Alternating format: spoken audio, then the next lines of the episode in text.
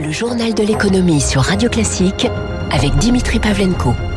Bon réveil, bonne journée, soyez les bienvenus à la une de l'économie ce matin sur Radio Classique. L'UNEDIC 2021 devait être l'année du retour à l'équilibre pour le gestionnaire de l'assurance chômage, perspective désormais repoussée s'inédier. Réuni hier, le bureau de l'association paritaire a présenté ses comptes et ses perspectives. Bonjour Eric Mauban. Bonjour Dimitri, bonjour à tous. Le déficit de l'UNEDIC s'est creusé l'an dernier de 17 milliards et demi d'euros, pratiquement 17 milliards 4, sous l'effet essentiellement du chômage partiel, Eric.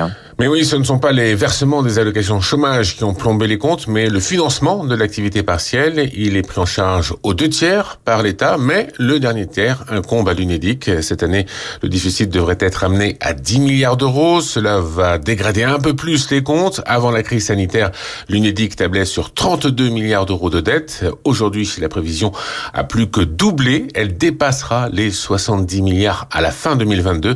Un très lourd fardeau financier que patrons et syndicats veulent amortir sur un temps très long, écartant à tout prix l'idée d'une nationalisation de l'assurance chômage. Cette année, les destructions d'emplois seront encore nombreuses, 230 000, mais moins que les 360 000 de l'an dernier. Ce serait la conséquence de la fin à venir des aides financières accordées par l'État et d'une conjoncture jugée encore fragile. Merci Eric. Alors à titre d'illustration de la persistance dans le pays du chômage partiel, Renault vient d'annoncer à plus de 13 000 de ses salariés d'Île-de-France qu'ils resteront en chômage partiel tous les vendredis jusqu'au 13 août. Un jour de chômage partiel par semaine indemnisé à 100% en échange d'un jour de RTT pour cinq jours d'activité partielle. Et concernant les aides aux entreprises, Bercy va renforcer la prise en charge des coûts fixes pour les plus touchés par la crise, hôtellerie, restauration, tourisme, mais aussi bah, les boutiques de centres commerciaux fermés depuis janvier. Prise en charge donc à hauteur de 70% pour les sociétés de plus de 50 salariés et même 90% pour celles de moins de 50 dès lors qu'elle réalise plus d'un million d'euros de chiffre d'affaires. Avec euh, des exceptions, hein, le plafond euh, passe de 200 000 euros par mois à 10 millions d'euros par an, c'est-à-dire une multiplication par 4. Le coût mensuel de ce dispositif, 4 milliards et demi d'euros par mois. En 4 heures hier matin, plus de 50 000 demandes ont été enregistrées à Bercy. En parallèle, les contrôles hein, sont nettement renforcés. 15% des, dossiers d'indemnisation déposés depuis octobre ont été rejetés, ce qui a évité 2 milliards d'euros de paiements indus. Euh, concernant la dette maintenant, François Bayrou a présenté hier ses propositions. Le commissaire au plan plaide pour un cantonnement de la dette Covid pendant 10 ans. Le temps, dit-il, de la reconquête. Cette euh, dette de guerre, comme il l'appelle, a atteint l'an dernier 86 milliards d'euros. Il l'évalue in fine autour de 200 milliards, plus 100 dédiés à la relance déjà actée par le gouvernement. Mais selon François Bayrou, ce sont 250 milliards d'euros supplémentaires hein, qu'il faudrait miser pour euh, ce qu'il appelle les investissements de reconquête. La dette Covid dans 3 ou 4 ans pèserait au total, selon lui, entre 450 et 600 milliards d'euros, soit 20 à 25% du PIB. Dans l'actualité également ce matin, quel statut pour les travailleurs des plateformes numériques? La Commission européenne a lancé hier une vaste consultation, euh, sujet brûlant pour les VTC ou la livraison de repas hein, qui vont être entendus les uns après les autres. Dans le Parisien ce matin. La vice-présidente de la commission, Margrethe Vestager, donne six semaines aux acteurs pour ouvrir des négociations. Faute de quoi, dit-il, dit-elle, elle prendra la main.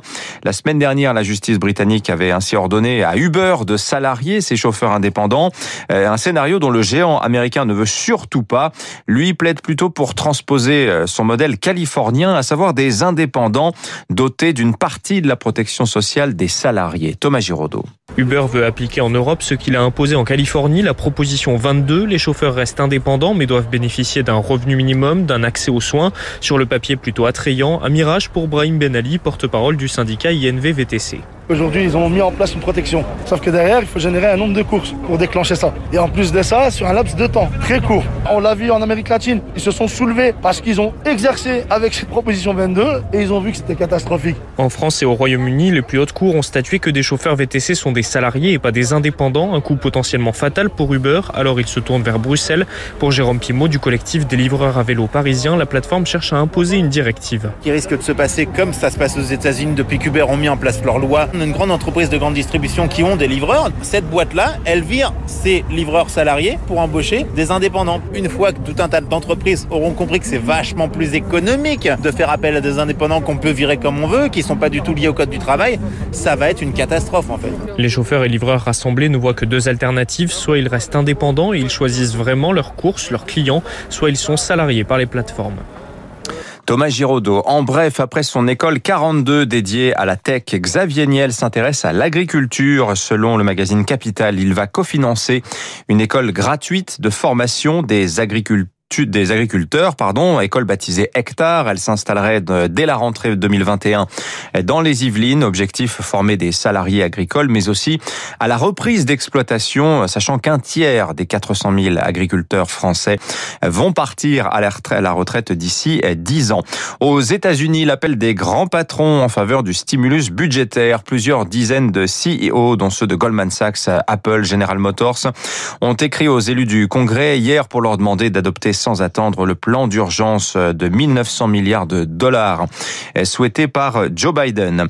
La bataille post, la bataille financière post-Brexit à présent, la Banque d'Angleterre s'inquiète, dit-elle, des méthodes controversées de l'Union européenne pour rapatrier sur son sol les chambres de compensation qui sont installées à Londres. Les chambres de compensation, euh, c'est un rouage essentiel des marchés financiers. Elles servent d'intermédiaires et de garants à toutes les transactions entre un acheteur et un vendeur. Historiquement, la compensation est un métier fort de la City qui bénéficie d'une équivalence temporaire jusqu'à mai 2022.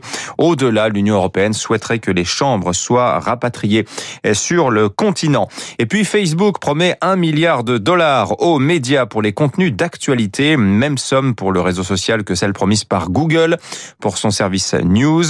Facebook s'aligne et fait amende honorable pour avoir bloqué temporairement des informations en Australie où le gouvernement est en train d'adopter une loi imposant une rémunération des médias. Les marchés pour finir, le CAC 40 en hausse de 0,3% hier soir, 5797 points avec euh, parmi les meilleures performances, la meilleure performance du jour même, Fnac Darty, plus 9,5%, le distributeur culturel en pleine forme malgré la crise.